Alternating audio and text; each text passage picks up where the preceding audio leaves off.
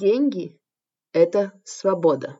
Эта цитата принадлежит Горацио Уолполу, четвертому графу Орфорда, английскому политику, писателю, историку искусства и литературоведу XVIII века. И правда, деньги ведь определяют, по сути, качество вашей жизни. Буквально каждая ваша большая цель жизни, она так или иначе сопряжена с деньгами. Или косвенно, или напрямую. Деньги дают вам свободу жить полной жизнью но никогда сами по себе не являются самоцелью, как я уже неоднократно говорила. Привет, с вами финансовая амазонка Татьяна Эдельштейн, и сегодня я вам расскажу о одном виде ценной бумаги, которая называется депозитарный сертификат или депозитарная расписка.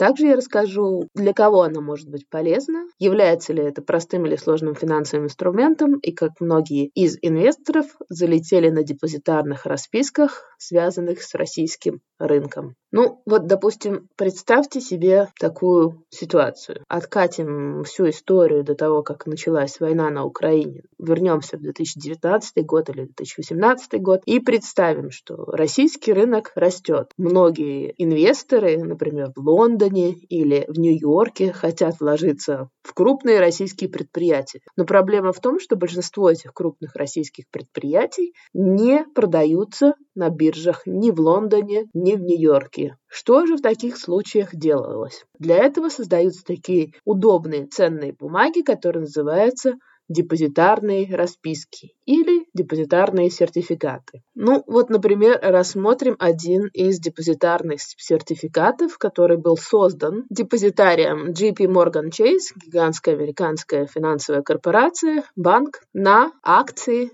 Сбербанка в 2017 году. Тикер депозитарной расписки на лондонской бирже был Сбер. КУСИП 805-85Y308. КУСИП – это американская система нумеризации ценных бумаг, а ISIN – это международная система учета ценных бумаг. У каждой ценной бумаги есть ИСИН или КУСИП. Чаще всего есть и оба. Просто это как, э, знаете, это как идентификационный номер ценной бумаги. У каждой ценной бумаги, которая выходит на биржу, у них всегда есть или ИСИН, или КУСИП. Ну, то есть представьте, богатые инвесторы в Лондоне хотят купить акции Сбербанка, но видите, какая-то маленькая проблемка. В 2017 году, например, акции Сбербанка, очевидно, недоступны на лондонские биржи. Что происходит в этой ситуации? Так как есть спрос инвесторов, и этот спрос был, должен быть достаточно большим, JP Morgan или Сбербанк, тут неизвестно, кто инициировал эту данную бумагу, договаривается о том, что JP Morgan выйдет на лондонскую биржу с депозитарной распиской, под которую будут оформлены акции Сбербанка. То есть JP Morgan выпускает ценную бумагу, которая привязана к этим акциям. Если мы говорим про конкретную депозитарную расписку, одна депозитарная расписка шла к четырем акциям Сбербанка. Фактически это такой сертификат, удостоверяющий право владельца акций, на которые он выпущен. Обычно соотношение у них один к десяти, но здесь я вижу ну, соотношение один к четырем. То есть соотношение может самое разное быть, зависит от того, о чем договорились депозитарий или эмитент этой депозитарной расписки и предприятие, на акции которого они выпущены. Итак, научно, что такое депозитарная расписка? Это на самом деле такой оборотный сертификат, оборотная ценная бумага, которая выпускается банком обычно, финансовой институцией, представляющая акции иностранной компании, которые не торгуются на местной фондовой бирже, но этот сертификат торгуется как раз-таки на местной фондовой бирже. Фактически она дает своим инвесторам право владеть акциями компаний иностранных государств, и как бы это альтернатива для торговли, для того, чтобы сам бедный несчастный инвестор выходил на международные рынки. Например, если бы я хотела себе купить сбербанковские акции, мне пришлось, наверное, как-то регистрироваться или через российского брокера пытаться купить акции Сбербанка на Мосбирже. Этот пример был взят абсолютно с потолка, просто потому что этот тип ценной бумаги мне попался под руку никаких отношений со Сбером я не имею, и это исключительно пример как иллюстрация. Самый частый вид депозитарных расписок – это так называемые американские депозитарные расписки или АДР. Американские депозитарные расписки выпускаются имитируются исключительно банками США для иностранных компаний. То есть, когда инвестор покупает вот эту расписку, фактически расплачивается он за нее в долларах, и, соответственно, он таким образом как бы застрахован от колебаний валютных как если бы он покупал их напрямую, не знаю, в России или в Китае или еще где-нибудь. И фактически вот эта базовая ценная бумага или underlying, то есть именно на что выпущена эта расписка, эти акции, они принадлежат уже не этой компании, ты покупаешь не у компании иностранной, а покупаешь фактически у того же, не знаю, там JP Morgan, он держит эти акции напрямую где-то за границей. Ну, например, не знаю, в Гонконге или в Москве. То есть э, он имеет счет, на который зачислены, ну, вот, допустим, в нашем примере JP Morgan, на который были зачислены вот эти акции Сбербанка. И фактически вы как бы по этой ценной бумаге общаетесь уже напрямую с JP Morgan, а не за Сбербанком. Потому что эмитентом этой бумаги является именно JP Morgan. Какие здесь есть плюсы для инвестора и в том числе для компаний, которые становятся как бы базовым активом для этих DR, для депозитарных расписок.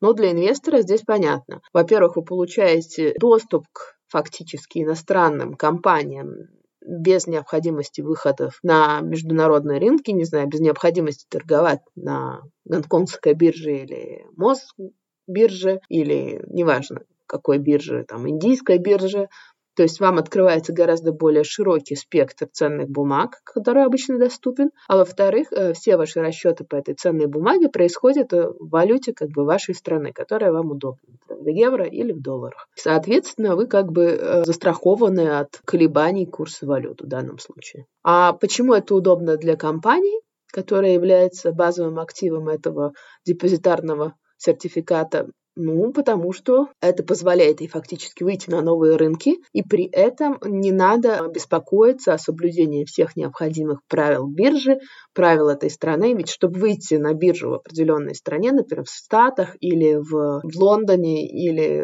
в Европе, э, требуется соблюсти очень большое количество правил, э, подавать очень большое количество отчетов, которые не всегда, как бы, это желательно для этой компании, не всегда это возможно для этой компании. Ну и, соответственно, расширяется круг твоих инвесторов. Фактически твоя компания становится более известна на других рынках. Я вам рассказала о американских депозитарных расписках, но есть еще и глобальный депозитарные расписки. Я слышала, еще есть, называется европейские депозитарные расписки. Принцип везде тот же, что фактически эта расписка выдается банкам той страны акции иностранной компании, которая не находится в этой стране которая деноминирована в другой валюте. Так что разница здесь небольшая. Ну, но еще какие есть плюсы у депозитарных расписок для инвестора? Ну, они помогают вам, как я уже говорила, фактически диверсифицироваться, то есть выходить на международные рынки, не сокращать, ну, ваш портфель не там, зацикливать на одном рынке одной одной страны, одних компаний. То есть он дает вам очень широкий выход на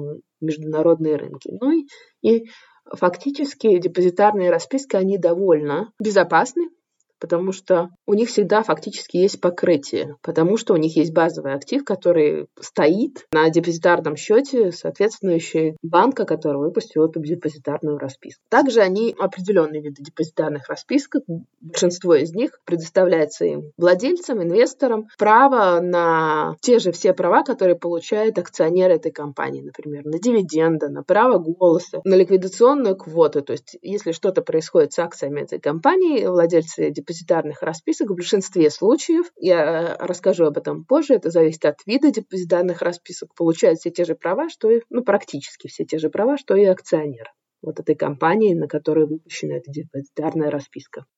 Из минусов можно как бы говорить о том, что это фактически малоликвидная ценная бумага, их не так много покупает, продает, соответственно, в случае, в случае с чего с базовым активом или там со стороной базового актива довольно тяжело их продать или купить по адекватной цене. Ну и надо понимать, что в случае, э, если, допустим, выплачиваются дивиденды по этой компании, то есть дивиденды это будет выплачиваться в валюте конкретной страны, и когда они сконвертируются на вашу валюту, там тоже может как бы возникнуть валютный риск для вас. То есть, если там курс будет нехороший, тогда как бы вы получите меньше денег. Ну и как у любой акции, там присутствуют те же сопоставимые риски. То есть, если та же компания станет банкротом, или если со страной что-то произойдет, где-то компания находится. То есть, ну, фактически все те же риски, которые присущи акциям, здесь тоже существуют. Так, потому что акции являются базовым активом этой депозитарные расписки. Какими проблемами очень большими столкнулись, например, те люди, которые покупали акции российских компаний посредством вот этих депозитарных расписок. Это была очень-очень большая проблема, это до сих пор очень-очень большая проблема. Инвесторы не знают, как от них избавиться, потому что фактически, когда были введены санкции АФАКа на определенные российские предприятия, такие в том числе как Сбербанк, фактически продать эти бумаги стало невозможно, потому что они под санкциями. Получить дивиденды с них тоже стало невозможно, потому что перечисления были закрыты из России в Россию. И как бы очень много людей, очень много инвесторов, в том числе крупных фондов, они подвисли с этими депозитарными расписками. Ну вот, например, это один из тех рисков, о которых я говорила, риск страны. Как э, разрешилась эта ситуация? Ну, везде она разрешилась. Она очень много где не разрешилась до сих пор, на данный момент, на январь 23 года. Какие-то депозитарии, какие-то эмитенты этих депозитарных расписок пытаются все-таки реализовать акции, отдать своим инвесторам деньги. Какие-то просто выдерживают паузу. Однозначного решения пока еще нет, и я не думаю, что... Ну, наверное, каким-то образом это будет разбираться. Вот, например, в том случае с JP Morgan, я так понимаю, что они получили лицензию от э, ФАКа на то, чтобы совершать сделки с этими бумагами все-таки.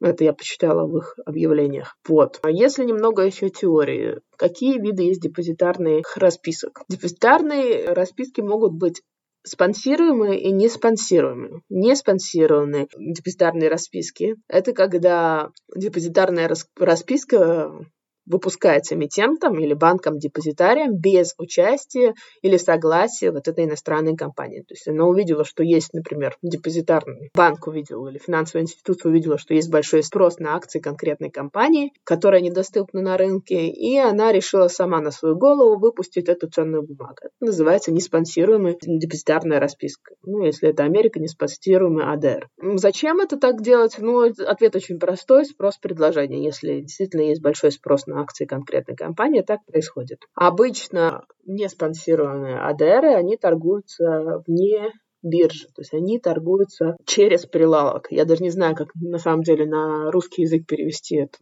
термин. Ну, из рук в руки. Это over the counter, то есть ОТЦ сделки по ним проводятся. ОТЦ сделки – это сделки, которые проводятся вне биржи, то есть между двумя партнерами. Допустим, я хочу продать Маше из соседней квартиры 10 акций из Сбербанка. Вот это будет ОТЦ сделка или сделка вне биржевая, сделка из рук в руки. И поскольку вот, как вы понимаете, для того, чтобы выпустить вне биржевые депозитарные расписки, которые будут торговаться ОТЦ, неспонсируемые депозитарные расписки, они как бы будут сложными ценными бумагами, которые не должны быть доступны простым инвесторам, потому что там слишком дикий запад среди этих бумаг. Например, неспонсируемые АДР могут торговаться в США без э, обязательной регистрации, которая требуется обычно в комиссии ценных бумаг США. И еще обычно держатели не спонсируемых депозитарных расписок, они не получают те права акционеров, которые обычно получают инвесторы спонсируемых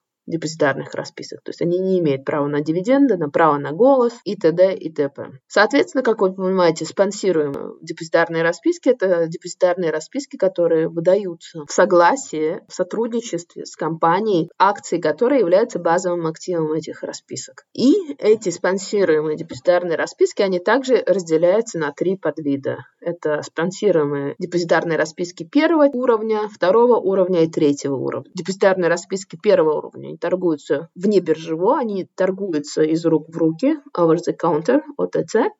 Соответственно, они считаются сложными ценными бумагами и не должны быть доступны для простых инвесторов. Их проще выпустить, потому что там не надо соблюдать такие сложные правила, которые установлены биржей и комиссией по рынкам капитала или другому надзорному органу в зависимости от того, где они выдают. Они как бы непрозрачные бумаги, непонятные для инвестора. Там тоже могут быть проблемы с правами. Обычно не дают права на право голоса, на дивиденды и т.д. и т.п. Спонсируемые депозитарные расписки второго уровня, они могут быть зарегистрированы на бирже, и они как бы более прозрачные, и они доступны для более широкого широкой публики и требует все-таки, чтобы соблюдались определенные правила комиссии по рынку капитала или в зависимости от того, где это выдается, надзорного органа. Спонсированные депозитарные расписки третьего уровня – это наиболее прозрачные бумаги такого типа, они обычно представляют исключительно базовый актив, всегда будет акции одной и той же компании. Они будут отчитываться надзорному органу, они будут подавать все необходимые бумаги по раскрытию надзорному органу, и они как бы считаются обычно простыми ценными бумагами, которые доступны в том числе и простому инвестору, потому что они достаточно прозрачны, то есть, допустим, одна депозитарная расписка – это 10 акций какой-то компании, и права будут все те же, как и у обычного акционера этой компании. Ну вот, на сегодня это все. Выпуск был, наверное, довольно специфичный. Следующий выпуск у нас юбилейный, 50-й. Я буду очень рада, если вы э, покидаете мне идей, что бы вы хотели услышать в этом юбилейном выпуске. С вами сегодня была финансовая амазонка. Я буду очень благодарна за ваши отзывы, за ваши лайки и за ваши шеры. Удачного вам дня и удачного начала года. Пусть следующий год будет лучше, чем предыдущий. Пока-пока! Наш юрист просил сказать, эта серия подкастов записана исключительно в образовательных и информационных целях. В рамках серии подкастов я не предоставляю финансовые консультации. Соответственно, не принимая во внимание ваши цели, финансовые ситуации, ваши потребности, знания или опыт. Любые упоминания какого-либо конкретного финансового инструмента, продукта, услуги, провайдера услуг случайные и не несут оценочных суждений или побуждения к какому-либо действию. Пожалуйста, ознакомьтесь с полным текстом дисклеймера на странице подкастов.